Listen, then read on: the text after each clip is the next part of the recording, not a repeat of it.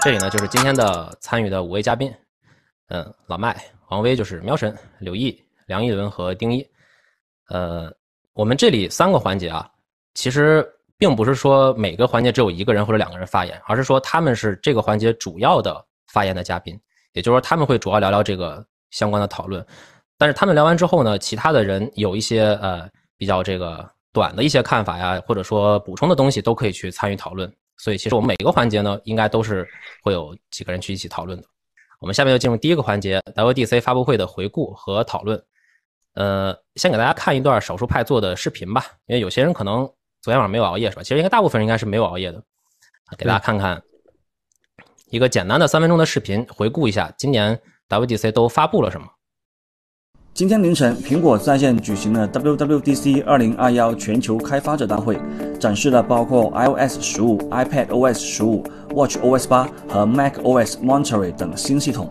首先是 FaceTime，通话方面新增了空间音频、语音凸显和人像模式，可以让屏幕里的人听起来像坐在你的面前一样。SharePlay 则可以在通话时和朋友一起听歌、看影片，看起来是一个因为疫情而想到的创意。通话还能使用链接进行分享，未来安卓和 Windows 用户也都可以通过网页加入对话。通知中心则新增了通知摘要，可以根据重要程度智能排列通知的先后次序。专注模式也已上线，可以为不同的场景设定不同的勿扰模式，比如在家的时候屏蔽一切工作消息，iMessage 也会自动显示勿扰状态。相册的新增功能则有实况文本，可以识别图片中的文字并实时翻译，包括地点、电话等特殊文本，还能识别图片中的动植物等物体和场景。照片回忆也获得了增强，可以根据照片内容调整画面和视频风格，并可以自动匹配 Apple Music 的音乐作为配乐。Spotlight 聚焦将可以直接显示更丰富的搜索结果，包括名人、电视、电影资料、联系人等等。而地图也将拥有更多的细节，包括更精细的建筑物三维模型，以及导航时更丰富的道路细节，还将支持 AR 实景步行导航。iPadOS 的更新则主要集中在小组件和多任务处理，小组件将可以和 App 自由混排，并新增了专为大屏幕设计的小组件尺寸。同时，iPhone 上的 App 资源库也来到了 iPad 上，并可以在程序屋上快速访问。多任务处理新增了多任务菜单，可以将窗口一键分屏，还可以快速切换分屏组合。备忘录支持 Quick Note，可以随时从右下角换出使用，并可以自动识别当前使用场景和文档关联。然后我们来到新的 macOS，macOS Monterey，AirPlay 快捷指令都将登陆这个新版本。新增的 Universal Control 则可以使用同一套键盘和鼠标，同时控制 Mac 和 iPad。Safari 浏览器将带来全新设计，还将支持标签页分组。原本 Mac 才有的 Safari 扩展，iPhone 和 iPad 也可以使用了。而在 WatchOS 部分，呼吸 App 将更名为正念，睡眠追踪新增呼吸频率监测，支持的运动类型也新增了太极和普拉提。Fitness Plus 也将推出全新课程以及以音乐为主题的训练。以及全新设计的照片 App，更丰富的家庭控制，支持多个计时器等等小幅更新。发布会上的其他更新还有隐私保护功能，可以查看更详细的隐私报告。iCloud Plus 订阅服务可以当做车钥匙和门禁的钱包 App，重新设计的动态天气 App 等等，以及和开发者相关的 Xcode 方面的更新，在此我们就不一一赘述。更详细的图文回顾可以访问少数派 sspai 点 com 了解。那这个视频看完了呢？虽然说今年这次 WDC 没有呃新的硬件吧，但是其实我觉得在系统上、在软件上的功能还是挺多的。那下面我们就请老麦来聊聊他看完这次 WDC 之后，他有什么样的感想和看法。嗯，老麦，好，那我就呃以用户的角度来发发表一些自己的一些看法吧，因为毕竟也是全程盯完了发布会，嗯，然后我现在也投一下。我们的那个做的一图流，因为上面的一些具体功能其实都在上边，所以稍等一下下啊。我先说一下整体的感受吧，因为其实每年 WWDC 基本我都会跟着大家一起熬夜，然后呃怎么说呢？对于我们这个媒体内部来说，确实有点像那种就是过节一样，然后也也也比较 happy。呃，但是我觉得今年其实给我的感受还是会比较不一样，因为我记得以前的话，一般来讲可能就是。iOS 是重点，然后 Mac 是重点，然后可能会增加一个硬件之类这样的一些呃节奏啊。但今年其实你会发现，就是雨露均沾的感觉吧。反正每一个系统都有要讲的点，然后整体来说，它其实更像是一种这个生态大会的感觉，但是硬件就没有了。所以很多这个用户早上起床一看是没有硬件，对吧？就是更新了一堆这个比较细细碎碎的功能，就就会觉得很失望，然后也会在吐槽。但其实我觉得从这个呃整体跟过来来看的话，其实还是有蛮多呃挺深刻的一些点。然后我给大家简单总结一下啊。首先，我觉得从这个 iOS 这个呃变化上来讲，我觉得这次的 iOS 的其实它的这个升级的核心的理念是在于什么呢？就是在于让大家能够回归工作和生活啊。我觉得就是呃尽量减少你的打扰。呃，减少你的这个在社交以及所谓的这些娱乐应用里边的这种沉迷啊，我觉得其实它很多功能其实都是围绕这个东西做的。然后呢，更多的希望你用这个设备来跟人人与人之间的进行这种交流，包括你可能更多的去到呃一些现实的社呃这个场景和世界中去探索。所以我们可以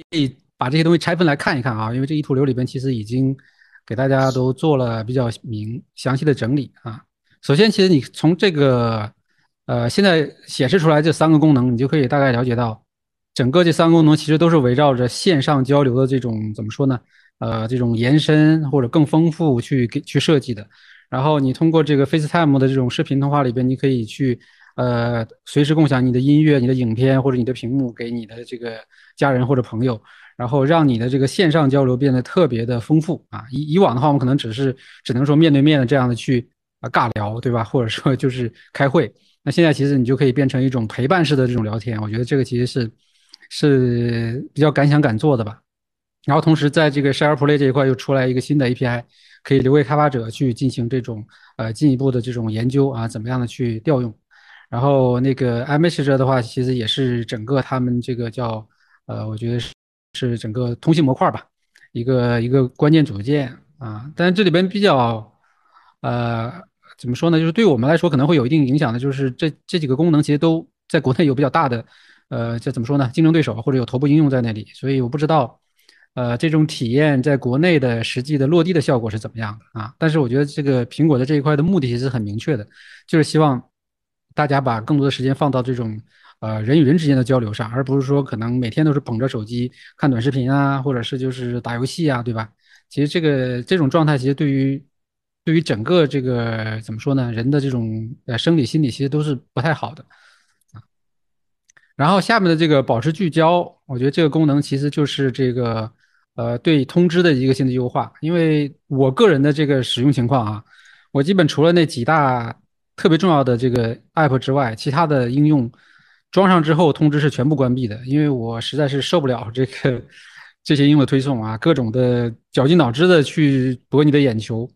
啊，我其实就这里不点名了，大家其实应该都会知道的。反正就编编造各种让你这个关注的一些事情，但实际进去之后发现都是一些无关的啊，甚至于假的信息。所以这个这个部分其实是必须要整的了，不整我觉得这个这个手机其实就就就用起来非常难受了。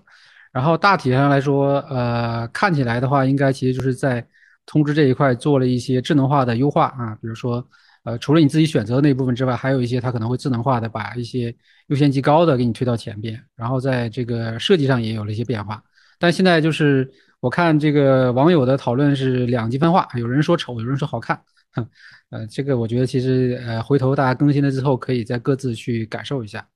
然后专注模式其实就是在勿扰的模式基础上，再进一步的做了一些这个更多的选项啊，然后能够帮助你去呃。把你现在的这个状态，对吧，传达出去，告诉大家你现在可能正在忙着某件事情，那减少这种打扰啊。当然，这个东西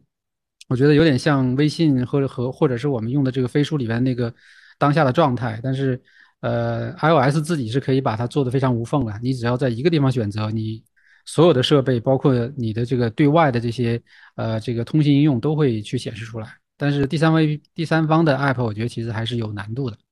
啊。那这个是他们的一个。一个主要的目的就是让大家，你要做事情的时候你就专注工作，不要这个，呃，三心二意的。然后智能善用这个实况文本，这个我觉得其确实是还是挺惊艳的。但这块的话也确实 就是会对一些呃现有的开发者可能产生一些影响吧，因为呃，大家之前做 OCR 这一块其实有蛮多的产品的啊，我们大家也都我们也都支持过很多，但现在他们自己把这个东西做的特别强。然后除了这个能够直接在图片里面去选取文本进行搜索呀，或者是这个这个这个翻译之外，其实今天我们的一个就是少儿派的一个前主编，对吧？他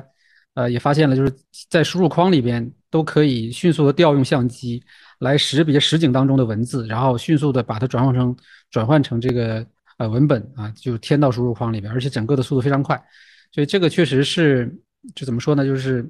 呃，要么就不做，做反正就把这个事情做到底吧，让让其他的这个同类的产品啊，包括可能第其他的这个同类的系统都还是呃望尘莫及的。所以这块的话，我觉得未来应该也还是有更多的这个可以延展的空间。然后我觉得它的目的其实也是希望大家能够呃在照片里面去提取更多有意思的一些元素，或者是这个记忆也好啊，或者是你的这个这个信息，对吧？然后我觉得还是更多是跟现实世现实世界的一些连接吧，啊，然后探索世界这一块其实就比较就更直接了嘛，就是它丰富了钱包的应用，然后啊天气的应用、地图应用，我觉得这个其实就很明确的就是说，就是告诉你你要走出去啊，不要成天宅在家里面，对，多看看外面的世界。但这里也有个也有一个问题，就是在国内这块的这个能力能够进化到什么程度啊？包括昨天我们看到那个非常漂亮的那个呃实景地图，对吧？甚至于能够能够根据白天和晚上的这个呃时间去去变化光效，我觉得这个确实是非常炫酷。但是在国内能做到什么程度，我觉得不确定啊，这是这是一个实际的问题。嗯，然后其实 iOS 这一块其实主要我觉得就是围绕这么一个大的理念在做整体的这种功能更新啊，然后有一些重点。所以那嗯。能不能能不能对用户起到这样的一个帮助和效果呢？这个我觉得，呃，现在我们也没法确定。但是至少我是比较认同这个方向的。确实，手机真的不应该成为一种沉迷的工具，而是应该成为你生活和工作的助手，对吧？好好的去去利用它，而不是被它绑架。这个我觉得其实是可能是 Apple 在背后，呃，能够传达出来的一个一个一个一个一个理念吧。啊，然后呢，就是 iPad 这一块，iPad 其实，呃。也也很清楚了，我觉得就两个点，一个就是强化它现在的生产力的能力，另外就是拓展它的一个使用场景。我们可以从功能更新来看一下啊，这个首先主屏幕和小组件，然后 App 和小组件可以混搭。那我当时看到那个演示场景的时候，就很明显，就是它会把这个每一个桌面分成可能工作场景、游戏场景，或者你可以去设计你的什么呃设计场景，或者是这个娱乐场景。这个其实我觉得目的很简单嘛，就是。我们大部分人的 iPad 花几千可能上万买的，但是在手上大部分都是用来看爱奇艺的。这个其实是一个，我觉得是一个蛮这个浪费资源的事儿啊。但是 Apple 当然是希望你把它真正的用起来，而不是说只是在看看看看电影的时候才拿起来看啊，或者追剧的时候才用。这个确实很浪费。然后我今天早上也大概呃更新了一下 iPad 这样的一个最新系统。然后目前来看的话，主要就是小组件跟 App 之间的那个。呃，设计上的混排会有点突兀啊，这个不知道后续应该可能会有优化，但是大致能够达到达到这样的一个目的。然后多任务这次其实是更新了蛮多东西的，包括就是你可以在多任务界面里面去进行这个分屏的拖拽组组合，然后那个每个应用之间就会固定组合在那里变成一个卡片啊，然后呃还有这个备忘录里边也增加了很多的这个新的功能，然后我觉得这个快速备忘录这个就比较有意思了，因为。其实跟之前的这个，呃，Smart OS 里边的那个闪嫩胶囊的概念有点像啊。你用这个笔一划，那在这个 iPad 下角一划，就可以划出一个这个便签，然后你可以在上面写，在上面记，然后这个会跟当前的任务或者网页进行同步保存，啊，我觉得这个其实是是蛮有意思的。那这个块的目的，我觉得也就是要扩展 iPad 的使用场景，就是，呃，除了那个比如说专业的绘图，或者是做一些这个。呃呃，影片的预览那包括娱乐之外呢，你还能够把它作为一个日常的这种信息收集啊，对吧？或者是这个呃内容整理的这么一个工具，对吧？增加它的使用的频率，我觉得大概是这样的。然后呢，其实就呃呃到这个 Mac 这一块啊，这这个中间的几个就是通用功能，我先不不讲啊，主要还是讲几大关键系统这一块。到 Mac 这块，Mac 这块其实就非常的明显了，就是。增加它的跨设备能力，然后让这个效率进一步的提高，啊，因为 Mac 本来其实就是大家的一个主力设备嘛，所以那怎么能够进一步的释放它的能力？啊，然后这里边我们就不得不提，确实它的这个多设备的这个理念跟刚刚发布的这个鸿蒙确实有点像啊，但是我觉得还是比较清晰的。比如说它这个呃全局控制这一块呢，其实是在把 i 把 Mac 的键盘和触控板呃这个相当于延伸给 iPad 来用啊，然后呃就是不需任何设置嘛。但昨天讲的就不需任何设置就可以把光标拖到 iPad 那边去，然后去做这个相关的操作。然后 AirPlay 这个呢，其实就是把那个。呃，怎么说呢？把这个 iOS 上的内容、手机上的内容投到 Mac 的大屏上啊，就是又把 Mac 的屏又给利用起来啊。然后我觉得这个其实就是几个设备之间的这种所谓的，你可以理解为内容流转吧，对吧？我觉得这个其实是是华为那边特别去强调的一个概念。但是事实上，其实大家都看到了这个方向。我觉得，呃，当然可能谁先看到的，谁先做的，这个就搞不清楚了。但至少这个方向是比较明确的。对，然后这个快捷指令这个，我觉得也比较有值得期待吧，因为我们少儿派之前的这些编辑和运营啊，经常会用这个快捷指令去做一些就是比较重复性的工作，让它自己运行，去比如说抽取一些这个数据信息啊，然后来做做总结什么的。但如果在 Mac 上能够呃去用这个功能的话，我觉得它这个扩展空间还是蛮大的，就是会有更多的自动化的这种所谓的流程出来。嗯，然后那个 Safari 这块呢，其实我觉得。这是一个必然吧，就是现在我们浏览网页的这个频率和这个就是怎么说呢，就是开的页面会特别多，然后那导致就是你你你你，我经常反正整个这个 Mac 上面就开一排密密麻麻的，然后我也分不清楚哪个是哪个。那它现在通过分组和这种界面的这种重新设计，其实就是为了解决这个信息的这种浏览和收集的这么一个一个这个需呃新的需求吧，就完全是这个呃呃基于用户需求去做的一些迭代。然后这个 Watch 这一块，其实我是没有太多感觉的。我觉得就是都是正常的这种功能的延伸和拓展吧，因为我也不是主要的用户啊。但是呢，它释放出来一些新的这个可能呃呃监测能力，是不是可以对开发者有更好的这种，比如说呃切入的一些点啊？可以呃，我一会儿开发者们可以去讨论一下。然后呢，呃，还有一个就是提到这个 HomeKit 这一块，然后说呃 Siri 这一块的这个。语音呼叫功能其实可以释放出来给这个更多的，呃，其他的硬件，但这块我其实是不太乐观，因为大家都知道这个 HomeKit 的整个在国内的发展速度其实是很慢的。另外一个，他们审核也比较严格，所以这个东西什么时候我们能够用得到，我觉得还完全不知道啊。但是开发者可以去去关注一下啊，如果说有有合适的硬件的话，可以做一些拓展。啊，剩下的其实就是开发者服务这一块了。那这块我就是。不是特别懂，我也不班门弄斧了。这会儿一会儿由开发者们去这个，呃，进一步的这个呃探讨。但这里我可能会提一个小问题啊，就是我们昨天也看到，就是 Apple 又在它的系统里边去完善了很多功能，比如说照片信息的查看呐，对吧？比如说还有这个一些这个原来需要第三方应用去实现的一些点，那这些点本来其实是开发者的一些呃非常好的这种产品的切入点，然后切入机会，但现在。呃，每一次的这个 WDC 其实都会怎么说呢？就会被这个干掉几个呃非常好的这样的切入点。那昨天我看到好几个开发者都在吐槽这个事情，所以我觉得这个可能是在这个新的这个开发者服务和这个工具下，大家可能要讨论的，就是我们怎么样找到更好的、更长期的、更可持续性的这种呃开发的一些点位，对吧？然后让自己的产品能够保持一个长期的优势啊，并且在商业上也能够更成功啊。这个我觉得是。我也希望在今天能够听到的一些呃答案或者是一些探讨的方向吧。嗯，好，我觉得呃整体的就是呃对于这一次达不到一些的观点和这个内容复盘大概就这样。然后现在交回给梁杰吧。好，哎，感谢老麦啊，我觉得说的还是挺好的。这次真的是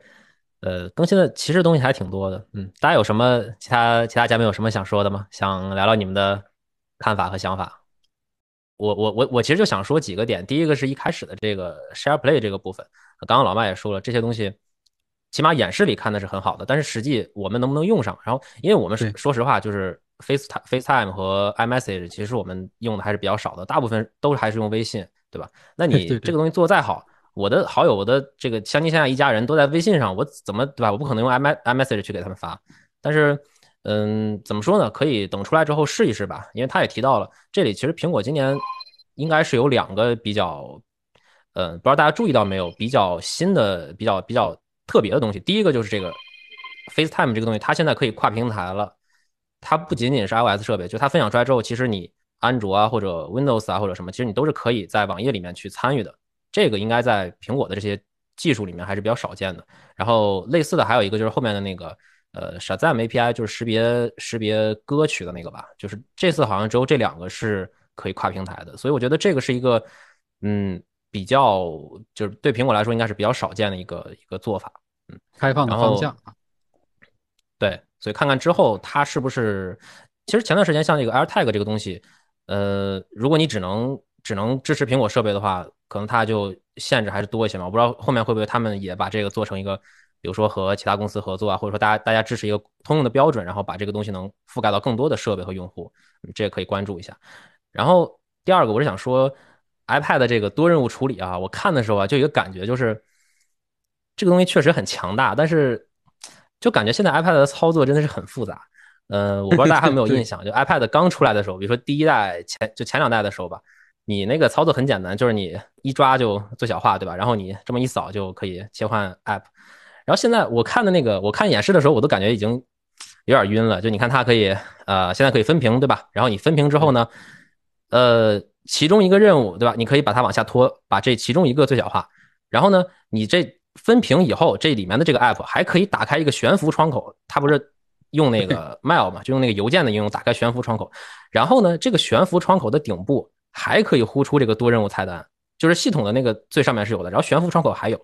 啊，然后这个悬浮窗口又可以缩小到它的那个书架区域，就那个 shelf。然后呃，再加上它后面出来的就是那个 quick note，它可以从右下右下角把它给拽出来的。所以就我我自己现在用 iPad 的时候都感觉。就是说，我知道它有一个分屏啊，有一个什么什么，但是很多时候我根本想不起来我应该怎么去做，所以我觉得，嗯，这个实际出来之后，虽然我觉得你应用熟练之后，它对你的生产力会有很大的提升，但是现在问题在于说，你能不能，可能你需要花一段时间和精力才能把这个这整个的这一套操作东操作流程给它记下来，然后能比较快的去使用。嗯，之前就一直觉得，对，就觉得 iPad 生产力这块，可能大家之前担心的是它的性能以及它的。呃，屏幕的这个，比如说尺寸啊，或者什么，但是现在呢，看来我觉得 iPad 这个生产力的主要的瓶颈是在操作上面，就是你怎么能让大家不用鼠标，然后有有能支持这么多种操作，并且还还能让大家真正的记住，然后用起来，我觉得这个是一个很大的挑战吧。嗯，好，我又发现商机了，可以出一套 iPad 的培训教程。不过它后面出那个 Universal Control，我觉得还。还挺不错的，就是你看你这个手手记不住了，你还可以拿鼠标去做，是吧？你看爱奇艺的时候，你现在就很方便了，你不用再拿手去点暂停了，你直接这个电脑上面把鼠标移过去暂停就可以了，是吧？省了一步。刚想说就是 iPad 这个跟你有很相同的想法，就是我刚刚今天升级了 iPad OS 之后，就刚刚在用贝尔记我们今晚的一些 notes，它突然多出来一些窗口或者说一些交互，我根本已经就。云里雾里了，就不知道该怎么去操作，怎么把它取消掉了。就感觉现在的 iPad OS 已经是有一个学习成本的东西在里面，不是像以前那样比较凭感觉你就能操作。所以，嗯，我现在对对 iPad 也很少使用了，就总觉得怪怪的用起来。就是其实我有一段时间是用 i 是用 iPad，然后更新了那个。M1 的 MacBook Air 之后，我发现 Air 其实它在便携性上已经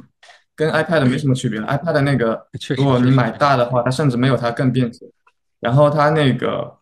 呃，原来那种键盘加鼠标加手势的操作的方式，我觉得它的便利性是远远胜过现在 iPad 这样的一个状态的。所以目前我就把 iPad 吃灰了。同意同意，确实存在这个问题。然后，那我再说一个点吧，就是这次 WDC 里面强调的这个 privacy 隐私部分，其实刚才老麦也提了一下，但这个其实和我们开发者的可能直接的关系不太大。但我是想说一个什么呢？就是，嗯，其实大家可以看到，苹果一直啊，包括这次都是在强调这个 privacy 这件事儿。我觉得我也看了看大家的评论，就觉得对于这个 privacy 的讨论挺多的。呃，比如说有些人是觉得你把这个追踪这些东西，对吧，都禁了，可能对用户不一定好。因为你进之前，大家看到的是这个个性化广告，是吧？你进了之后呢，就变成了不个性的烂广告，就是广告其实没有减少，但是可能就是变得跟你更没有关系了。所以他觉得说，你禁掉了是不是反而这个是不好的？啊。当然不是说禁这件事本身不好，而是说广告这个东西没有去把它真正解决掉。然后还有就是有些公司吧，可能他们会比较反对这个，就觉得说，呃，你把这些东西都禁用掉了，那我们很多的这种就是以广告为生的公司，呃，国内外都有吧，就他们会觉得这样可能是一个对他们来说是一个损失吧。我是觉得，我觉得这个 privacy 这件事儿吧，大家还是要把它苹果做这件事儿，大家还是要把它放到这个整个的互联网的大环境里面来看。你看，我现在就可以问大家个问题：除了 Apple 以外，你还能说出来哪家公司是真正的把隐私当做公司的重点，就真正在产品里面投入时间精力去实现的？大家现在还能说出来第二家吗？嘴上说不算哈，我说我是说这公司，就说他真的他拿出来产品说，你看我们做了这个，然后你这个东西就是可以去更好的保护你的。当然我相信肯定有，但是有的话呢，这些大公司里面可能比较少，然后真正的做的比较多的公司也比较少。所以我是想说什么呢？我觉得说 Apple 这件事儿它做的怎么样，有没有到达我们理想的效果，这个可能我们要去讨论。但是从根本上来说，其实他一直在强调这件事儿，我觉得是一个非常好的方向，以及说是一个很好的例子。所以说，这种态度我觉得还是应该支持和鼓励的。尽尽管说我们，因为这是和我们每个人都相关的嘛。其实我这次看到他们隐藏这个 email 啊，包括隐藏你的这个呃 IP 之类的，我觉得这种方向做这种事儿，他肯定是有很大阻力的。但我觉得他能继续做下去，我还是很支持的。然后说到这儿，我想想一个段子哈，之前忘了在哪儿看的了。大概就是说，就大家现在家里都有智能音箱，对吧？然后就说，呃，你在自己家里讲个笑话是吧？然后这个叉叉同学、叉叉精灵、什么 Alex 什么，就大家一起都笑了是吧？啊，那现在看来呢，虽然 Siri 可能也会笑，是吧？但起码就他不会把你的笑话告诉别人，他就自己偷偷笑。那其他的话，可能啊，你这笑话就不知道逗笑了多少人，是吧？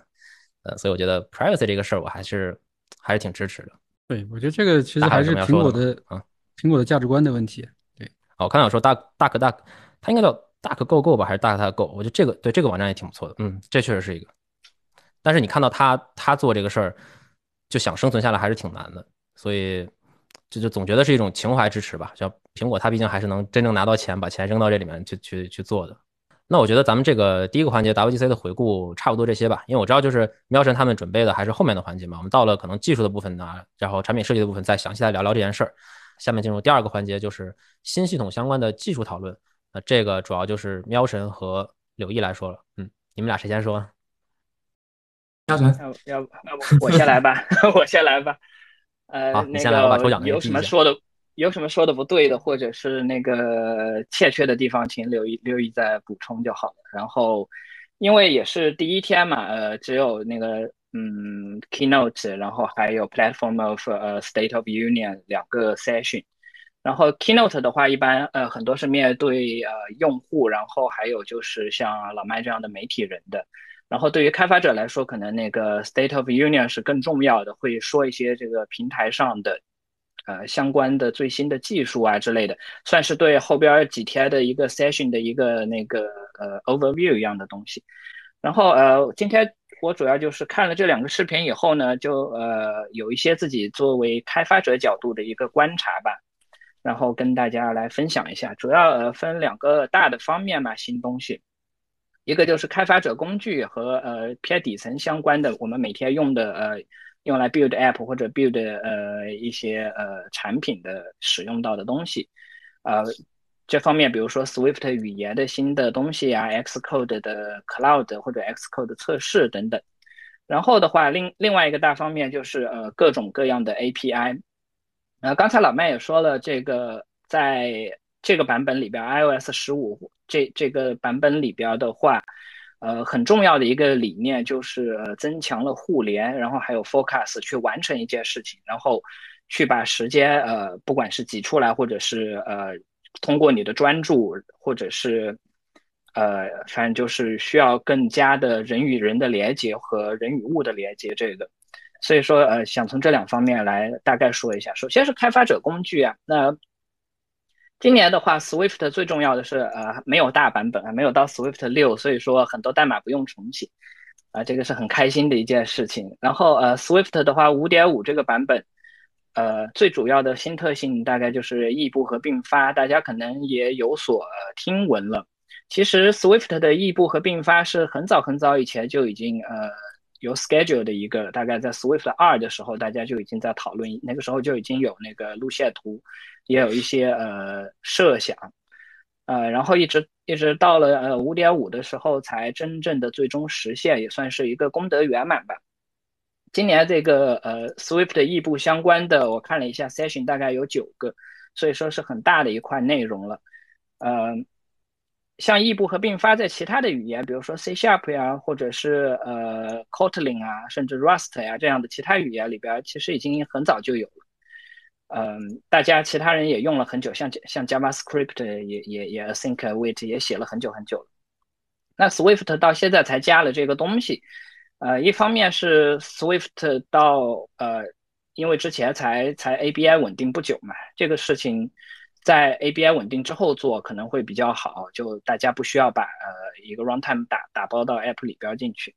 然后另外一方面的考虑就是呃具体实践怎么做，然后在开源的在 Swift 社区其实一直在争论，争论了很久很久。那这个是一个比较呃重点和大的内容，呃可能在明天或者是之后呃某某天会有一个非常呃专门针对 Swift 并发和异步的一个呃。同样实践我们的这个 live coding 的刚才说的 live coding 的那个嗯一个直播的活动，呃可能会呃更详细的介绍这方面，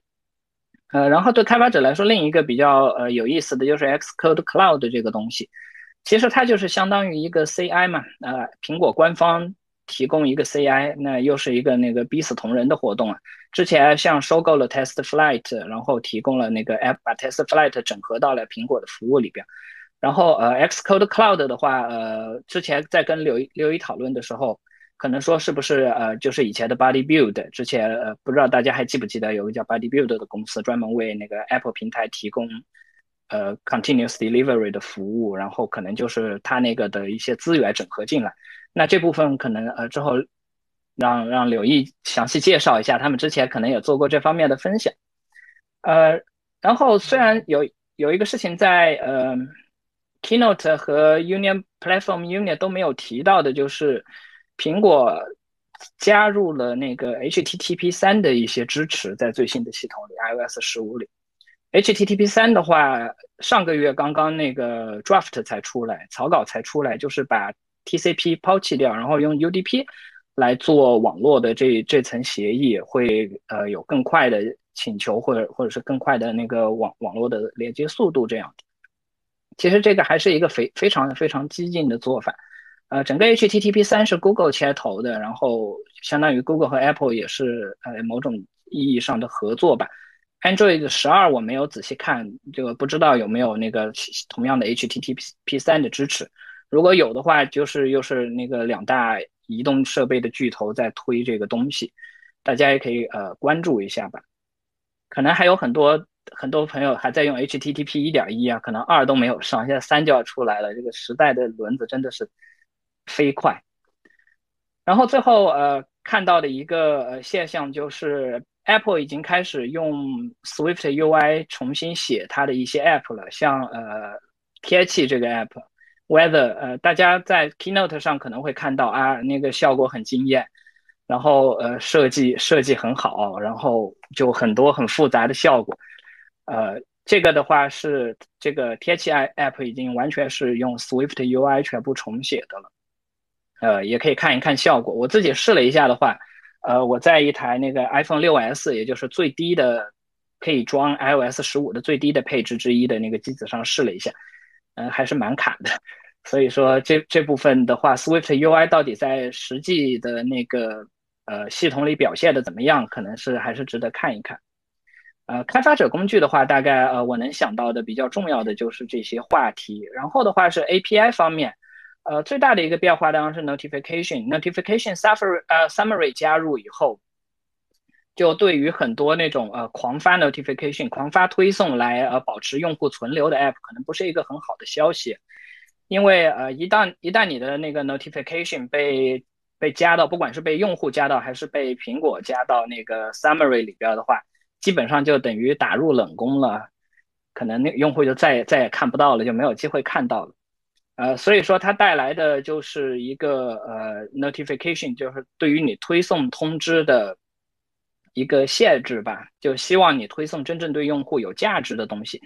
呃，这方面的 API 的话是呃，苹果把那个 notification 的 interruption 的 level 就是叫做什么打断等级啊，分成了四个等级。最高的两个等级的话是不会被扔到那个呃 notification summary 里的，就是呃比较重要的通通知，比如说呃呃健康 app 检测到你的心脏骤停了呀这样的通知过来的话，呃就一定会提醒，而而且还会还会响响声音啊。然后呃再次一级的，就是时间比较敏感的一些，比如说呃微信别人给你发了个消息要你回啊这样的。那也不会，然后现在的呃默认等级以及还有更低一个等级的呃会被就有可能会被扔到 notification summary 里，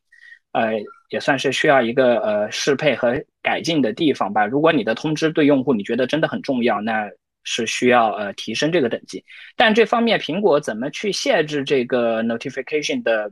等级现在还不是我我还不是很清楚，因为这个东西是你的 server 发的，你一直要给用户，比如说发比较高的等级的，确保你的通知能 delivery 到的话，呃，苹果有没有办法限制，还是说只能用户手动再去关？这个还不是很清楚，希望不要被滥用。呃，关于 notification 的话，大概是这么多。然后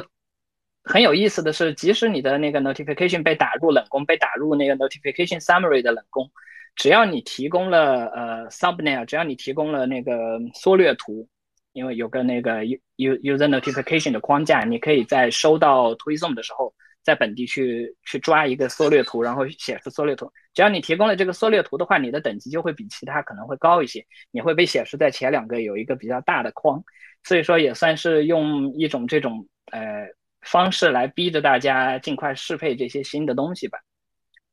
呃，然后我我比较感兴趣，我个人比较感兴趣的一个点是 Universal Control，就是可以呃鼠标在 Mac 和 iPad 之间拖来拖去，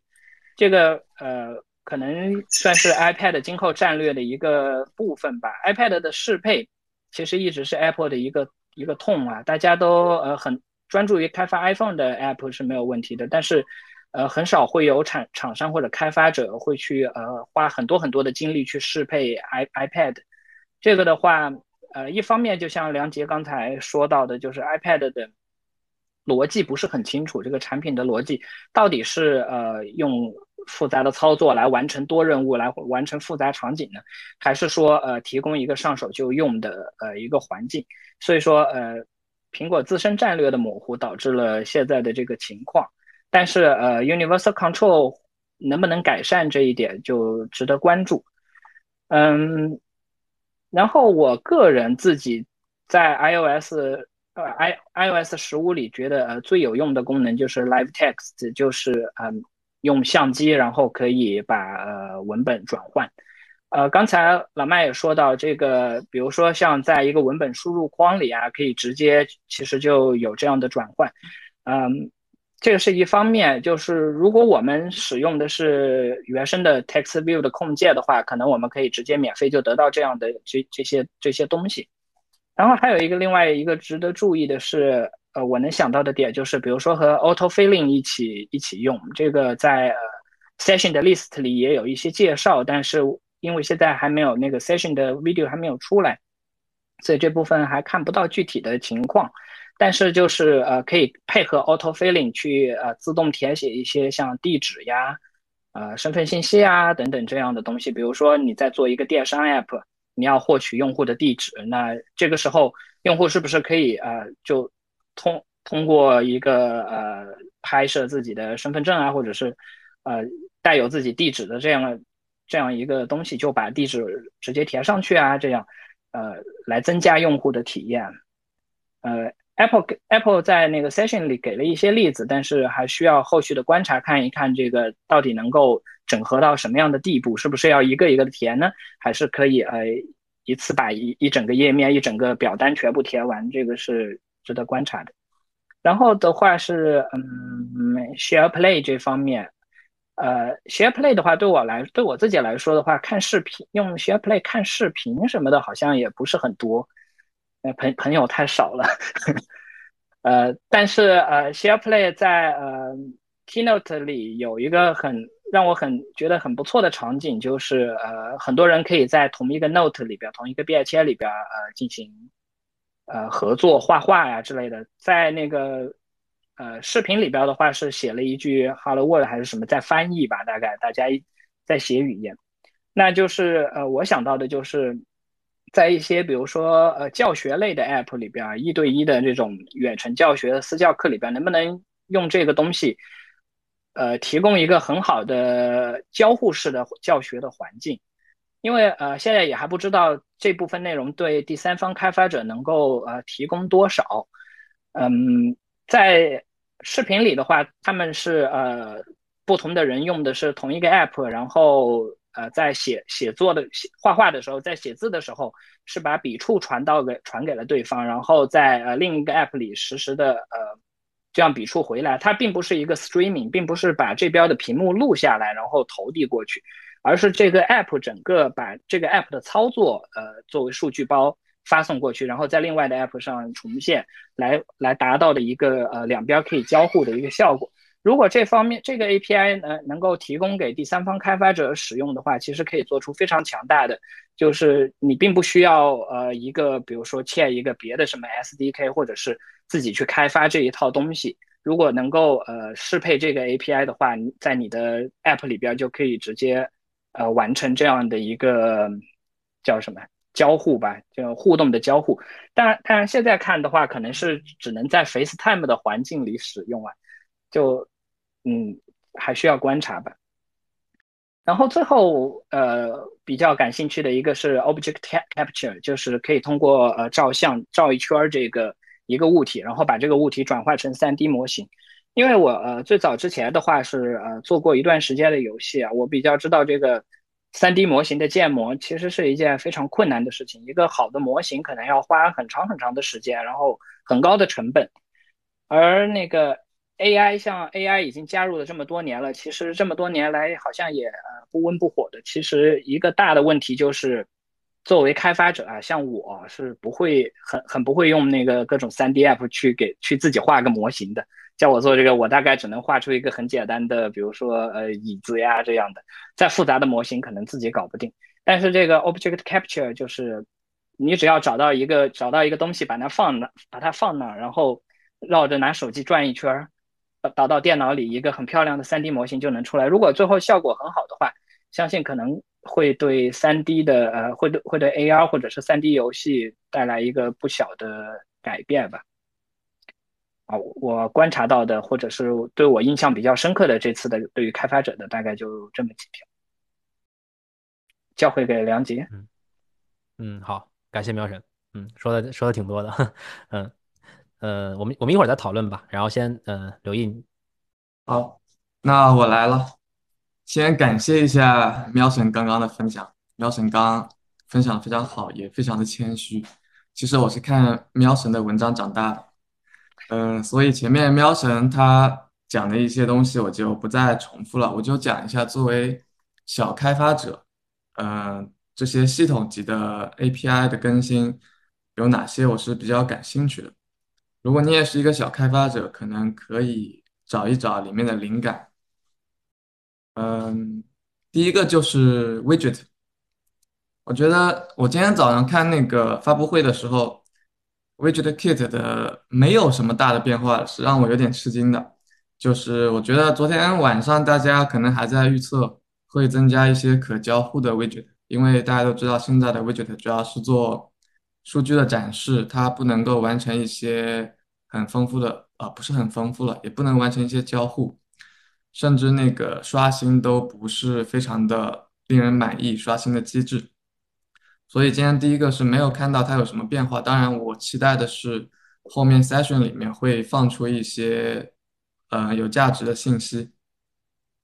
然后 widget 这个的话，iPad OS 就有一个。嗯，iPad only 的东西就是 Super Large 那个 size。嗯，想了一下，这个 Super Large 的 size 的话，可能对一些展示大量信息的会比较有帮助。嗯，我相信会有蛮多嗯更新奇的 widget 相关的东西，通过这个大的尺寸能够更好的展现吧。所以 widget 这个就算挺失望了，先 pass。嗯，第二个就是 iOS 跟 iPad OS 都有了那个 focus 的一个状态。我一开始看到这个也是有一点惊讶的，为什么 iPhone 上多了一个专注？因为你翻译过来这个专注嘛，专注的状态。然后我今天用了用过了之后，感觉还是蛮贴心的。就是前面老麦可能也讲到，就 Apple 希望大家还是不要沉迷于手机，嗯，可以多感受一下外面的世界。你可以多专注，因为现现在实在太多的东西让我们分心了。系统层面的这样一个 focus 的一个状态，它其实应该会提供 API 的。嗯，看那个视频里是不是那个，如果你系统的 focus 状态变化的话，像你的。如果在用 Slack 之类的工具，它可以同步的去嗯更新你这个状态。比如说我现在在在忙，你那边可以更新。然后我用过之后，这个你可以像设置快捷指令的自动化一样去做一些配置。嗯，假如你比如说你手机上打开一个阅读类的 App，你可以设设置自动给它进入这样一个状态。但我不知道这个这个 API 会不会支持，还挺期待的。呃，可能这样的 API 大厂的应用，我觉得不一定会支持。像我们这样的小开发者，假如你做相关的东西，我觉得还挺合适的，挺符合这样的一个调性。嗯，第三个 API 我比较在意的就是 Screen Time。如果认识我的人应该知道，我们做了 Off Screen，其实就是希望你能够少玩手机的。我们用自己的一个方式计算了你的屏幕使用时间，所以我非常激动的看到了这个 API。假如 Apple 开放了 Screen Time 的数据和一些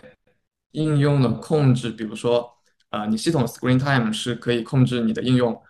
呃，今天用多久，然后用到时间了给你做限制。目前我们做第三方应用是无能为力的，只能说通过一些通知去告诉你、提醒你。但是我其实看了两个视频，一个是 Keynote，还有一个那个下午那个技术的那个视频。他视频里非常强调都是家长控制的一个，目前我感受到了他们一些 API 都是为家长控制而设计的，当然也具体的文档还没有放出来，也希望等放出来能够，呃，希望能够把所有的数据什么都能够开放给开发者，这样可以诞生很多我觉得比较有意思的第三方的应用。嗯，后面一个就是 Watch OS，它有一个 Always On App 的。新的能力，嗯，应该是你第三方的应用也有机会在 Always On 上面去呈现。现在的话，其实 Always On 应该也是系统的一些时间之类，或者说，嗯，Fitness 运动。嗯，假如这个能力开放的话，像一些第三方的工具，比如说专注也好，嗯，甚至我想一下，有一些现在 App Store 上有一些表盘类的应用也好，他们是不是迎来了一个春天？然后下面就是相机识别输入这个 Live Text，嗯，前面喵神也说了这个 Live Text，如果你的应用天然的支持 UI Text Field 的话，你现在已经就有这个功能了。然后我想到这个，我看到这个演示的时候，我就想到我朋友他们做的那个滴墨书斋这个 App，其实就非常的合适，就是他们本身就是通过 OCR 去扫描一些纸质的书籍，然后。导入到他们应用当中，如果系统层面有这样的一个机制的话，会我觉得会大大的方便，就提方便了用户，也可以在交互方面做一些嗯优化。还有一个就是喵神也提到了 Share Play，Share Play 这个虽然它是在 FaceTime 里的，嗯，可能国内我们大家用的不多，但是还是有一些想法在里面。比如说，我们可可能可以实现一些在 FaceTime 的时候一起去白板上标注，这个应该 Keynote Keynote 上也有。然后我反思，我们自己的产品是不是可以用上这样的功能呢？就比如说，现在国内非常流行一些自习室类应用，我想应该大学生们可能接触比较多，就线上一些自习室，是不是开一个 FaceTime，然后开一个 Share Play，比如说开一个大家一起的番茄钟。这样的东西，你就可以达到这样一个效果。这个可能就是最后能不能实现也不知道，这也是我看到这个能力的一些想法。嗯，还有就是 Object Capture 这个东西。其实我昨天在另外一个直播里也预测这个，我我我就说可能会推出这样更方便让开发者做呃模型的，因为 ARKit 或者 AR 的应用，其实我觉得身边用的并没有那么多，包括我们自己作为小开发者去做这样的应用的时候，我觉得第一个门槛就是我们会问自己，我们的模型怎么做？是自己做，自己去学习去做，还是去找别人做？嗯，所以很多想法就很难往下推，因为你小开发者这样的资源也有限嘛。所以我看到这个 Object Capture 的时候，就觉得我们可能可能马上就可以做一些这样的事情，因为你通过 iPhone 很简单的去拍摄，就能够生成这样比较逼真的 3D 的模型。大大的方便了，就是降低了这样的一个制作的成本。其实之前 App Store 上有类似的应用的，嗯，我在 Keynote 上也看到了，他提到有个叫 Q 开头的应用，具体名字我忘了，也是你围着一个这样的物体环绕着它拍摄一圈，但是当时我试过，那效果是不太好的。那可能现在，嗯，Apple 这边的技术已经达到这样的比较完美的状态，那我想接下来。AR 的应用可能就会爆发吧，像很多小开发者自己也可以去做，然后跟你的实际的场景结合起来。后面我比较关注的是一些 App Store 的变化，就是，嗯，假如你有自己开发过一些应用的话，你可能也会，呃，遇到一些麻烦，比如说退款，呃，我们无法给给用户完成退款。然后有的时候，很多用户会被 Apple 客服介绍过来，要求开发者退款，这其实是一个错误的流程，但确实在发生。但假如我们自己能够控制这个东西，我想会非常的方便。很高兴的就是看到 StoreKit to 已经到 to 了，这个里面是看到有这样退款的 API，还有很多传说是全新重写的跟支付相关的一系列东西。嗯，我现在比较期待的是一个它的稳定性。如果你自己做过 app，你可能也会观察到，在国内，你的用户经常会支付失败，就说不上什么原因。就像我们每天都会有无数的用户遇到支付失败的，我我猜可能是 cloud 那个 Stockit 的问题，因为有很多开发者也遇到了，并不是我们自己逻辑上的问题。所以如果 StoreKit Two 重写了，我比较期待这方面是不是能够修复，因为。这个东西修复了，相当于你每天会增加很多收入，对我们这样的小开发者是很有帮助的。然后比较开心的看到的是，之前在 Google Play 上我看到的一些功能，iTunes Connect 也有了，就是你可以为你的产品设置不同的 page，就每一个 product page 你都可以有一个对应的 UI，你在不同的用户群里面，或者说你做不同的运营活动的时候，你分享的链接可以是。独一无二的，这样的话，你也可以在后台衡量你哪一些素材是 OK 的，同时就是你那些 APP 的 icon、你的视频这些东西都是可以变化的。现在你甚至可以做 A/B test。就目前我不确定它的展示逻辑是怎样的，后因为后台我们也也还没看到后台的界面是怎样的，但是介绍里是看到你可以看到这些数据，看到它的 performance，这样你就可以去做一些 ASO 的优化。这个 ASO 的优化，据我了解，就是应该是非常重要的。很多靠广告来增长的团队，他们会有大量的人力去做这些事情。我觉得对于一个小发小开发者来说，你的产品做的很好情况下，这些也应该是值得你们去重视。所以这也是我非常觉得很好的一个方面。OK，然后，嗯，还有一些 analysis 的东西，在那个 Connect 后台也会发生一些变化。就像我们现在可能会接入 Firebase 去看一些数据，然后如果 Apple 自身支持了这个的话，我相信它会更重视用户的隐私。我们甚至是不是有一天能够脱离一些第三方的 SDK？就是大家也知道，你如果经常用一些第三方的，特别是 Tracking 类的 SDK，他们可能会默默的做一些呃很特殊的事情。就是虽然我们是。很很干净的，但是他们可能会做一些不太友好的事情，所以我比较期望是 Apple 自带的这样的一些特性，包括一些事件呢去统计，能够让我们撇开一些第三方的依赖。OK，这些是 App Store 的一些变化。就假如你是一个开发者，正在处理，你可能就能够用到。正。然后后面前面喵生也提到了一下 Xcode 的那个 Cloud。嗯，Xcode Cloud 我今天看完了，其实也是觉得很适合我们这样的小团队来用。目前我们自己所有的 App 是通过办公室的一个 Mac Mini 去打包，通过 Xcode Server。其实 Xcode Server 也已经做得很好了，我觉得每天就是它，只要我们一次配置好，它勤勤恳恳的在后面去做。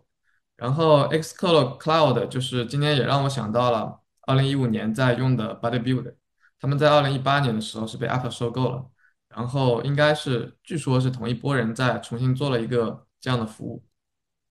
当年那个 TestFlight 被收购的时候，包括现在已经是我们日常，我觉得是离不开的一个应用了。就是你在做自己的产品的时候，所以我相信那个 Xcode Cloud 它能够，呃，简便持续集成的一些流程，让我们这样的能够很方便的去配置、去使用，包括团队合作的时候，就像现在 Mac Mini，因为我没有配置外网去访问它。其实也是会有一些不方便的。如果所有的东西在云端的话，嗯，包括你不需要去担心一些 code sign 的问题。我今天看到他们这些都是在云端去完成的，你不需要去分享这些东西，嗯，就会非常方便。嗯，Xcode Cloud 的话，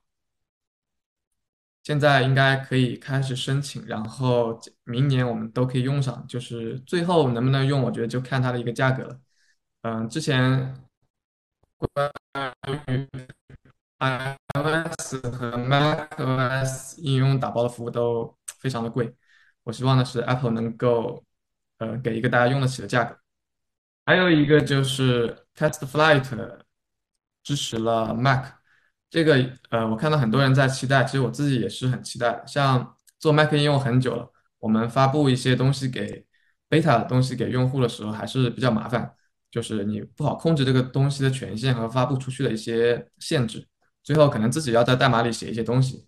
那么我觉得 TestFlight 支持了 Mac 之后，包括通过 Catalyst，我们可以把一些 iOS，嗯，尽可能的搞到 Mac 之后，相信很多人都会有 Mac 应用了，就会在 Mac 应用的测试也变得更加方便。还有一个就是觉得。比较好的就是 S F Symbol 三的发布，它又支持了很多新的 icon，包括颜色的，包括对自定义一些图标的支持。特别是也是小开发者吧，你可能自己网上到处找一些 icon，可能不太协调，不太有一致性，甚至有版权的问题。Apple 提供了这个 S F Symbol 这个东西，我我觉得过去一两年看到很多人在用，用到自己的真实的项目中，它是非常的合适的，就是能够让你在比较。可能没有设计资源、没有设计能力的情况下，也可以做一个满满足 HIG 的一些产品出来。这样我觉得是对你的用户也是更加友好的。差不多了，我觉得上面这些我提到的 API 和一些 App Store 的变化和一些工具，就是是我作为这样独立开发者和小开发者团队比较呃觉得比较好的一些这次发布出来的点。好了，梁杰。嗯，好啊，非常感谢喵神和刘毅啊。柳毅那边他因为他他们的 WiFi 今天在这个直播开始之前出点问题，所以他们现在用呃手机的这个流量，所以大家看到画面稍微有点不太清晰，然后声音有的时候会有点卡。呃，这个断了吗？刚刚就是直播的时候一定会出问题，是吧？嗯嗯，其他人还有什么针对技术想想聊一聊的吗？啊，还有一个我可能补充一句啊，就是苹果今年非常奇怪的呃，做了一个政策。以前的话是新系统一出，然后苹果就会鼓励大家不停的给你弹窗，然后升到新系统吧，不要再留在老系统了。然后呃，随即就会把老系统的那个验证签名验证给关掉，这样你就回不去了。但是今年苹果做的决策，做了一个决策是。呃，它保留了 iOS iOS 十四的呃签名验证，然后呃可以呃，然后承诺会持续为 iOS iOS 十四提供呃更新。其实这个我是我是有点慌的一件事情，是不是意味着苹果以后的那个发布策略会会改变，然后以后可能要多多再支持几个系几个版本的系统？对于那个开发者来说，其实不是一件好的事情，还需要那个持续观察它最后，呃，这个更新 iOS 十四一直会支持到什么时候吧。嗯，那技术这块我我稍微补充两个我们呃就是了解到的消息吧，小的消息，一个是刚刚柳毅提到的这个呃，应该是柳毅。呃，就是这个家长家长控制这个事情，这个这个东西之前其实苹果也有，但是他们那个功能比较弱，应该是只能就是比如说你必须要在孩子的手机上面去操作才可以，但是他们现在新的应该是可以支持远程操作了，所以你就呃功能更强化了吧，嗯，然后第二个这个 Share Play 这个，它对于这些喵神刚刚说的这种嗯，比如说一些协作上的支持还不太清楚，但是像他们演示的这种，比如说我。share 一个正在看的电影啊什么的给其他的好友，这个很很大可能性他们会做成一个就更多这个其实怎么做取决于接入的这个第三方，比如说你是迪士尼啊或者 Netflix 啊或者什么爱奇艺之类的，那他怎么给你提供这个服务是他决定的。比如说他可能会做成一个会员，就是你你自己的会员只能自己看，但是可能你你会有一个再花点钱做一个这个开一个家庭会员，然后你就可以分享给你的呃好友去看，就他们可能会这样去做。当然有一些应该还是免费的，就是希望你去分享的肯定是免费的，什么嗯抖音啊之类的，这肯定是。但是像这种本来就需要付费的内容，估计他们还是会做成一个另外一个选项，而不是说我我们猜测啊，猜测可能不是说呃直接把你现在就全部都可以分享出去，因为它毕竟有一个付费的问题在里面。嗯，这部分这部分内容的话，其实按看那个也是和简单的说明的话是呃内容部分是走的你自己的服务器。所以你说的应该是是对的，是是这样一个走法。嗯，就是你对，就是苹果系统只是系统只是问你一个 URL，问你一个那个 content 的呃，你相相当于一个 provider，然后你要需要去自己 host 和这些东西，并不是通过，并不是说是你的视频，就它的核心概念就是并不是 streaming 过去的，并不是你的你看的东西，然后转一个码，然后发给你的那个分享的好友，而是大家一起从。一个地方自一起从你的那个 resource provider 从服务服务 service provider 这边去找东西，所以说应该是像你说的这样是可以控制的。嗯，对，所以这个其实就会出现一些这种呃这个问题，比如说呃他只是希望你分享给好友，但比如说我就是有一个某些地方看不了的，或者说呃有些人不想花钱，那我我我有一个会员，然后我把这个共享出来。你比如说，你就给我很少的钱，然后你就可以看我的这个东西。那像这种怎么去怎么去识别呀？怎么去限制？其实可能还是要这些第三方自己去处理。就苹果这边只是说你要开我就给你开，然后你不开就不开。至于说你你判断开不开，可能是你自己的事情。就是他啊，我我我们我们我们后面可以看一看他们怎么去做这件事儿。我们这个肯定是会发生的嘛，就是说到时候怎么去处理。第三方肯定会有限制，这个没有限制的话，就会出现你说的这样的问题。对，但是就算有限制的话，也也会出现这样的问题。我就买个高级会员，然后我就分享给十个人，我就收一波钱，就会有这样的问题，肯定会有。对，所以到时候看看是不是。就像我们做 App 的，你的那个共享账号分享问题始终是一个很严重的问题，因为 Apple 没有处理这个，必须要开发者自己去增加一些逻辑去做这个东西。那我们接下来就是。进入这个第三个环节啊，就是我们最后的一个分享环节，就是关于新系统的产品和设计的讨论。呃，这个环节主要来分享的是梁一伦和丁一。嗯，呃，你们谁来说呢？谁先来说？啊，那个我先自我介绍一下，我和旁边的六一，我们是那个谜底科技的两位创始人。然后我之前主要是做 iOS 上的开发，现在主要是专注于产品设计这一块。所以今天分享的从是从。设计和产品的角度来讨论一下，看完今天这些视频的一些想法。那 iOS 这边之前大家都提到了这个 Connected 这个地方，我也感觉就是对于国内来说其实没有太大的用处，所以我也没有特别的关注。那主要呢就是 Finding Focus 这一方面，专注力这方面，因为我们自己做的这个 Off Screen 其实它也是有一些专注相关的功能。然后在系统级这个支持上呢，就发现系统能做的事情确实是，呃，能做的很多，然后它也做得很好。就是下午稍微试用了一下它的这些，嗯，专注的模式，它可以过滤一些通知，然后过滤一些应用的使用，包括你手机的主页也可以专门为特定的场景去设置我的主页，这样当然是能够提升我们的效率。然后对于这个通知的改版，因为之前就像喵神提到的，就是觉得这个通知改了之后，可能那些经常发这些无聊通知的应用，它会被收到这个 summary 里面去。但是就是我个人的使用习惯其实是有一点不同的，就是我下载一些 app，比如说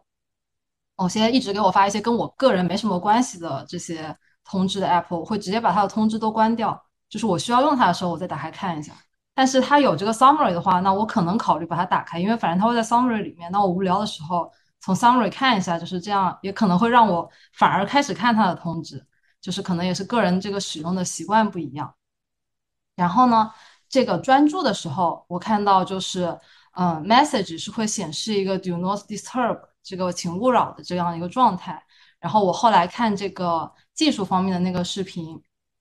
我也看到就是它其实这个勿扰状态是提供了一个 API 出来的，就是如果你是做一个通讯的应用，比如说像微信或者 QQ 这样，你是可以获取到这个手机它有没有开勿扰状态这样的。然后我就会想到，就是在很早以前在用 QQ 的时候，我是可以把我的状态设置成正忙，然后别人给我发消息，我会回一条我正忙啊什么这样的自动回复。那其实我会很好奇，当这个 iOS 十五正式上线之后，比如说微信它到底会怎么适配这个功能？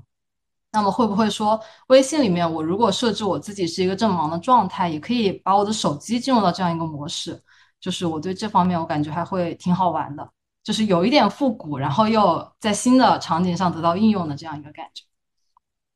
然后是这个 Photos 的这个 Live Text 文字识别的部分。其实，嗯，照片上一直是有一个搜索功能的，但是我自己尝试，比如说有时候我想找一个，嗯，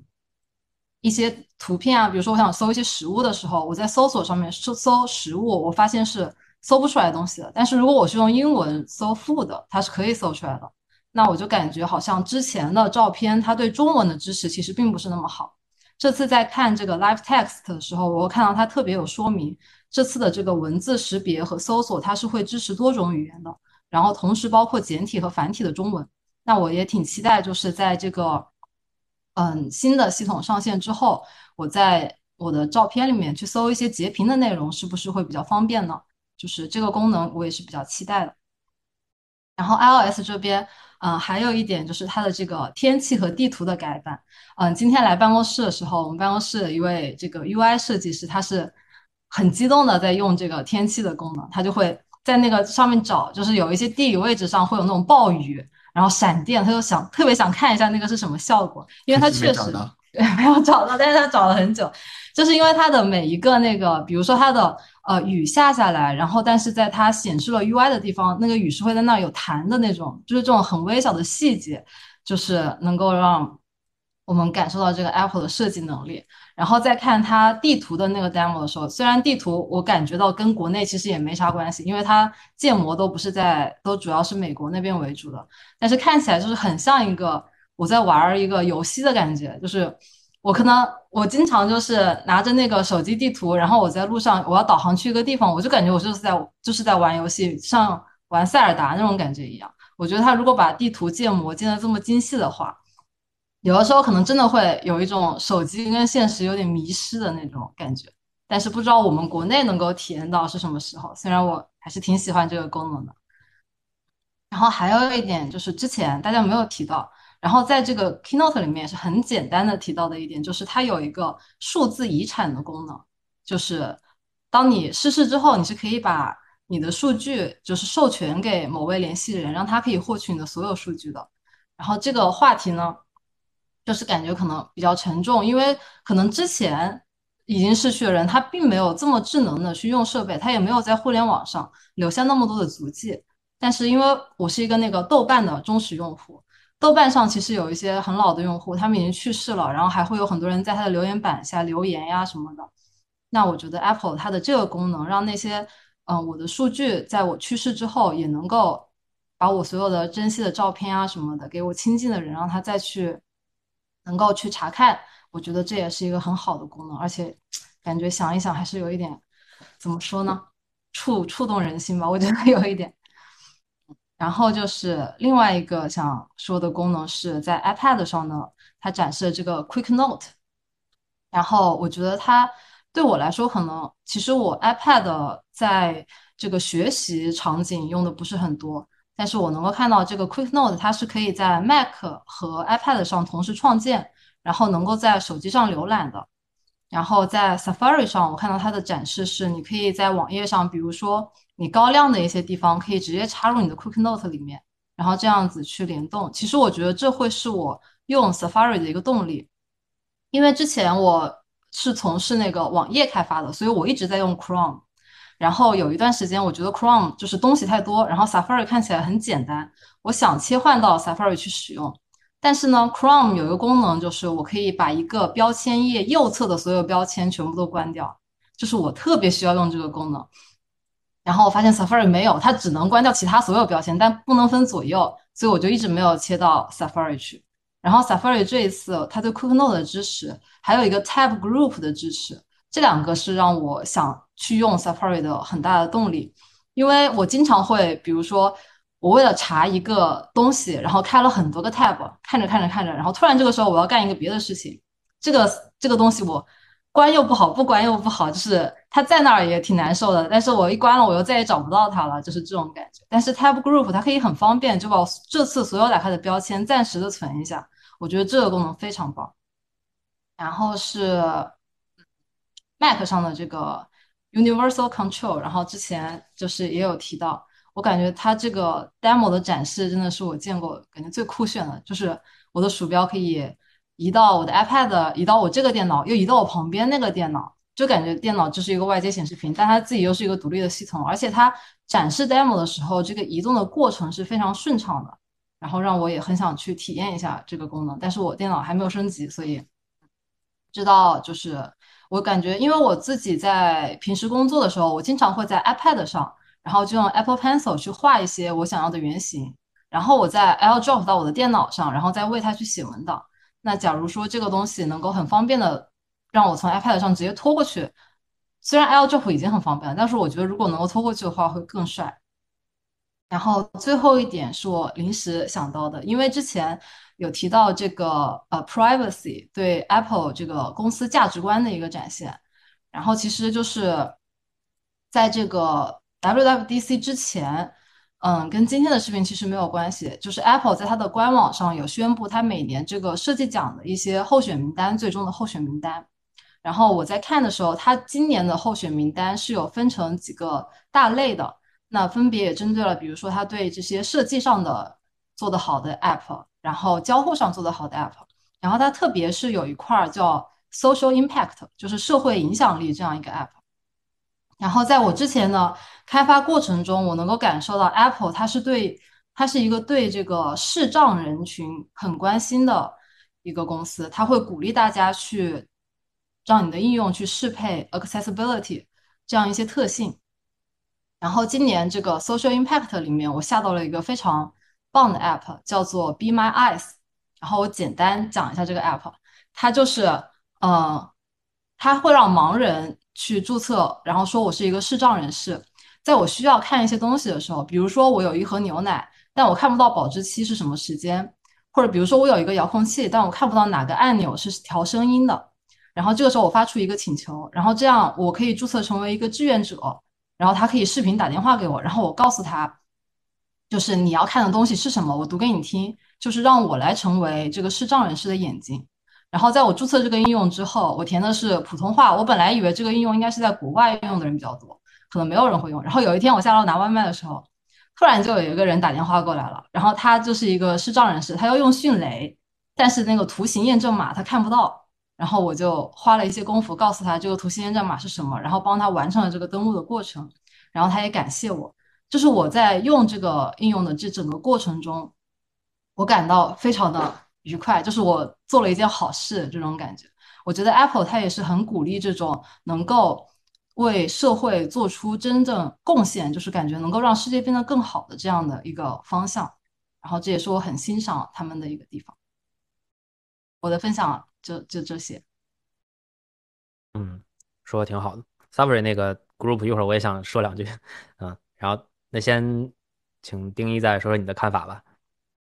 哎啊，那个我就简单说一下吧，因为我昨天没有看那发布会啊，我主要就是看了一下网上那些图片，我主要就想说一下那个苹果新的那个浏览器它，Safari 那个东西还是挺让我感兴趣的，因为就是呃，最近两年硅谷就是在有很多小的创业公司就是在做这种浏览器的这种新的创新，要打造就是下一代的浏览器嘛，包括那个最近比较火的那个。Mighty 还有那个 The Browser Company 这些公司，还有一个叫什么 Sidekick 这些公司都在做这些产品。然后我昨天我就发现，那个苹果其实它这个新版的 Safari 也是在做这个方向。你看它那截图，就是说它把那个一个个网址它都给弱化了标签，它变成一个那种就是类似于 App 那种标签了。所以说它其实我我当然没有去。装那 beta 版去用那个上手去使用啊，但是我就是看截图那个意思，也是要做一个，就是完全创新的和现在浏览器完全不一样的一个方向。因为就是它这个背景，就是说浏览器自打诞生以来，大概有三十年一直都没有什么变化，就是你的使用逻辑、交互逻辑，包括大家的使用习惯，很多功能其实都是那些。但是经过了那么多年的进化呢，然后现在的主流是 Web 应用。对吧？然后外部应用是王道，它自己的原生应用其实就是没有市，也也不用说没有市场，就是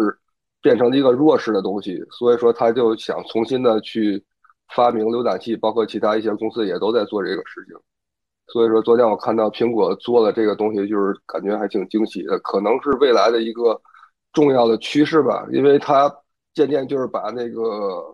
外部应用和原生应用通过浏览器渐渐的把两个之间的距离就是。打磨的更加的模糊，你根本就看不出来那个哪个是 Web 应用和哪个是原生应用。可能说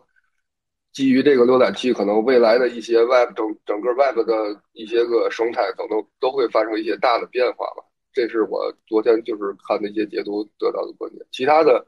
呃东西就没有仔细看，当然大家也都说了，所以我就不再阐述了吧。好，就这些。嗯，好，嗯，这个 Safari 这个新的。它 group 吧，我也我也看了一下，因为我看到有人在直播这个弹幕里面说，Google Chrome 也有这个 group。其实 Group Chrome 的那个 group 我看了一眼，它还不太一样。Chrome 那个功能是比较弱的，就你可以理解成它的 group 只是，比如说我现在开了二十个标签，然后它只是说我能把其中几个，比如说标成标一个 group，它就是下面会有一个红色的那个条，这样我可以一眼就能看到啊，这四个是一个 group，然后这五个是一个 group。但你说它这个 group 还有没有别的功能？就比如说，我想把这个存下来，然后我下次开 Chrome 的时候，它帮我打开，这是应该是不行的。然后多个设备同步也是不行的。那我有多个窗口，能不能共享一个 group？就说我我每个窗口里可能有一个是属于这个 group，不行，它只能在同一个窗同同一个窗口里面的这些才能去归到一个 group。所以我觉得 Chrome 的那个 group 它定位还是不太一样的。Safari 这个我自己看完之后也是觉得挺不错的，因为。咱们就世界上只有两种人是吧？一种就是一个页面都不开，就就用什么开什么；然后另外一种人就是所有页面都不关，一个页面都不关，就是我就五十个标签，我就五个页面，然后每个页面十个标签，我就是这样的人。然后我就很痛苦，因为 Chrome 这个内存占用大家都知道，就我电脑永远都是超级卡。呃，我又不想关，因为就是这这有有点类似于苹果新的概念，就是这是我的一个一个环境。比如说我这一个窗口全部都是娱乐的，这个窗口是工作的，这个窗口是学习的。我就那我总是要用到这些东西的，我把它关掉之后，我下次再开，可能有些东西就就就找不到了。你虽然可以去存，呃，书签，对吧？但其实你存书签，你存一百个书签，你每次用到那十个，你都要一个一个开，其实很很痛苦。所以 Safari 这个功能，我觉得真的是挺不错。但是，那说回来，就是作为开发者，尤其是前端开发者，对 Chrome 的这个依赖还是比较比较重的。所以我觉得可能之后我会试一下吧，就是把一些工作以外的东西放到 Safari 里面体验一下，然后 Chrome 就只放这个。需要开发的东西，看看这样行不行啊？包括插件的支持，其实这次 Safari 也提到了，他们在呃移动设备上也可以用插件了。但是这个跟 Chrome 的插件比起来，应该还是嗯欠缺一些吧？可能主要是说这个开发者的这个呃支持会少一些，嗯。所以这个我们看看吧，我觉得还是挺挺不错的一个功能。我我顺着这个浏览器的事儿说两句啊，因为。我们那个今年做了个决定啊，基本上把那个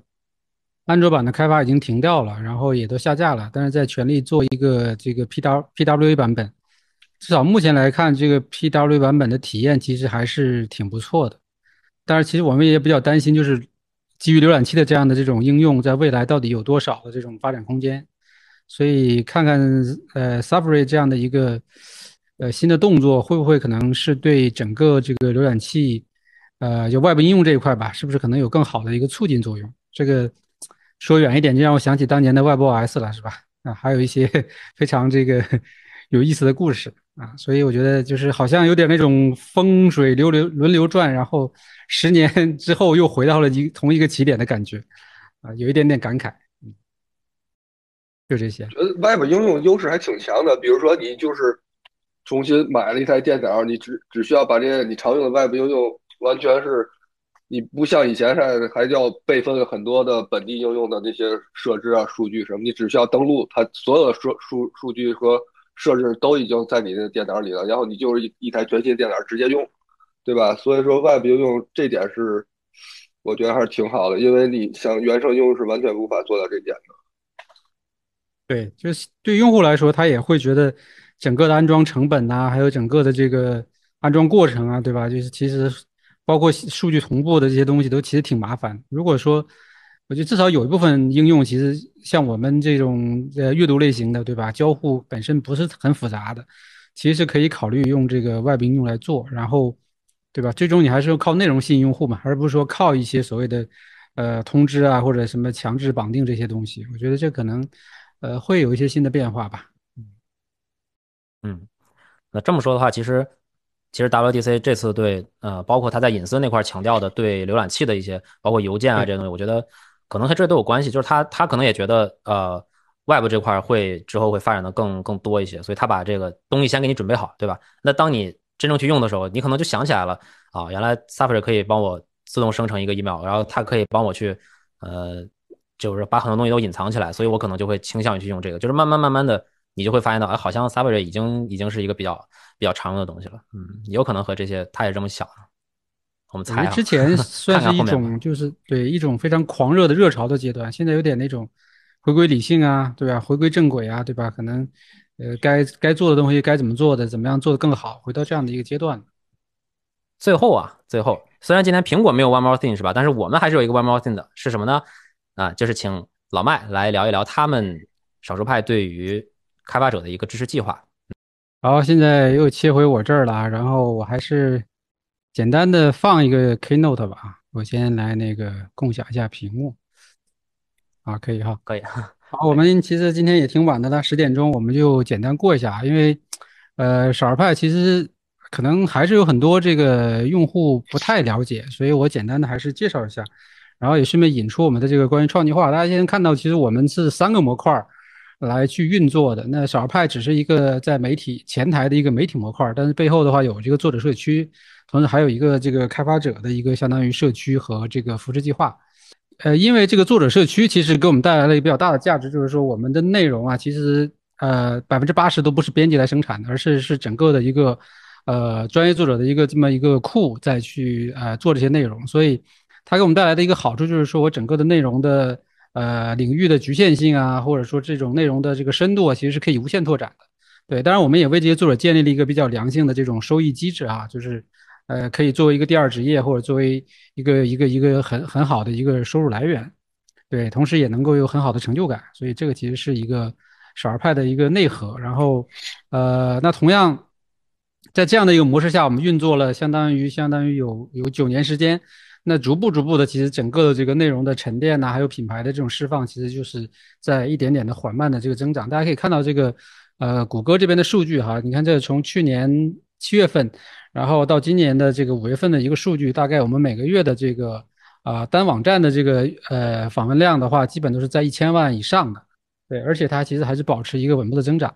所以其实，在今天啊，一个网站能达到每个月一千万的流量，其实已经很很不容易了。呃，如果类比的话，可能比如说像呃同级别的可能三十六氪，其实大概可能也就是跟我们的数据差不多。然后可能还有像其他的一些所谓的知名科技媒体吧，其实他们的这个呃用户量其实可能还不到我们的一半，或者是更少啊。另外一个很有重要一点就是我们的用户群其实是非常垂直的，因为我们不做行业资讯，也不做那些所谓的这些快快新闻，所以都是一些这种干货的内容。然后所以。用户的这个纯度要更高啊，那这个其实是，呃，少儿派目前我觉得我们比较有核心竞争力的，因为虽然我们在微信啊，在这个在这个微博呀、知乎啊，其实也也有大几百万的这个用户，但是，呃，说实话，始终第三方的平台其实是在人家的控制的，所以说很多时候是不能够怎么说呢？就不是你的核心竞争力。但是我们的网站、我们的 app 其实是我们的核心竞争力。所以呢，基于这个能力的话，我们这些年其实一直在去支持开发者的这个呃新创产品，然后包括像这些。呃，内容上的支持。那么我们其实面向品牌，我们是收这个商业推广费的。但是面向开发者呢，大部分其实是这个完全免费的啊，给到的这些资源，包括呃内容生产啊，包括一些什么广告位露出啊。对，那后来今年我们其实又做了一个新的创新，就是把我们的这个呃付费内容跟软件的这个呃。使用权权限相当于绑定在一块儿，做成了一种增值服务。啊，就是说你在小二派买一个工具，比如说你买 Office 也好啊，或者买独立开发者的什么 Ego 啊这些，呃，或者是这个 Magic Note 这些产品，那其实你会获得一套这个相当于使用教程。啊，这个教程是会持续更新的。啊，它也成为了一种订阅制。然后，但是我们并没有为这个内容去额外收费。啊，其实你去其他平台买到的这个软件的这个价格跟我们平台是一样的，所以我觉得这个其实是我们这今年做的一个比较大的创新。然后同时，我们也为开发者做一些这个周边定制啊。虽然说，呃，开发者这部分卖的并不怎么好，但是我觉得它是作为一个呃产品的一个品牌延伸，其实也是蛮不错的。当然，我们自己的周边卖的还不错啊，所以 一会儿也会给大家啊提供一些这个这个这个奖品。那其实这一切最终其实引出来一个就是创计化的问题，因为呃，我们是觉得就是有好的内容，然后有好的这个商业基础之后呢，我们可以有更多的能力来支持这个。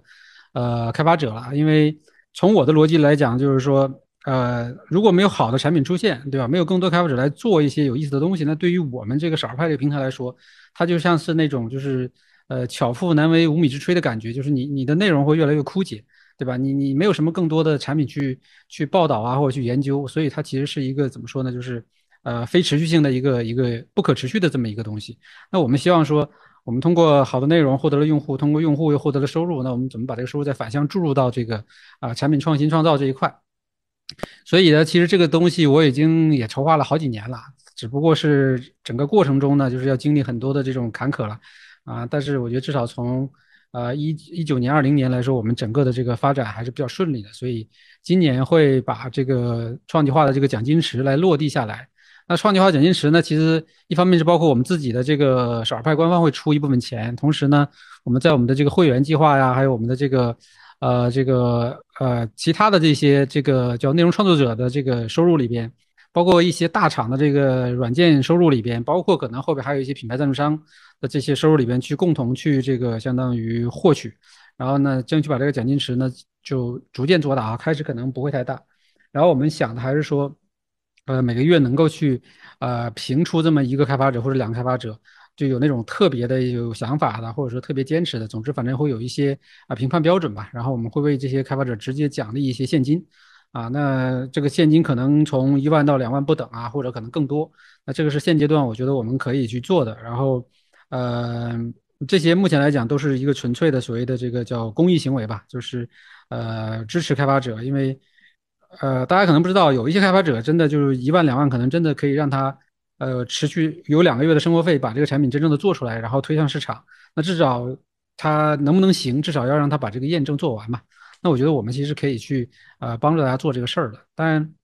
后期的话，创计化怎么样去形成一个更良性的闭环？那我觉得现在其实还没有办法去想的太多。但至少我们可以先把它做起来啊。然后到时候其实有很多一些老的开发者啊，或者一些。呃，专注于产品设计的，我觉得大家可以都参与进来，然后可以帮助一些可能呃这个非常早期的开发者去把他的事情、把他的产品做出来啊，然后我们再共同探讨怎么样让这个东西可能慢慢的变成一种啊孵化孵化的模式啊，或者是一种呃能够比较长期持续的东西啊。但我们今年是肯定会把这个东西落地的，因为毕竟我们面向用户的这个付费会员的这个整个的这个运作也比较顺利，然后也越多越来越来越多的人其实希望。呃，参与到这个事情来，所以我们会一定会落地啊。这个就简单给大家介绍一下，然后也是希望，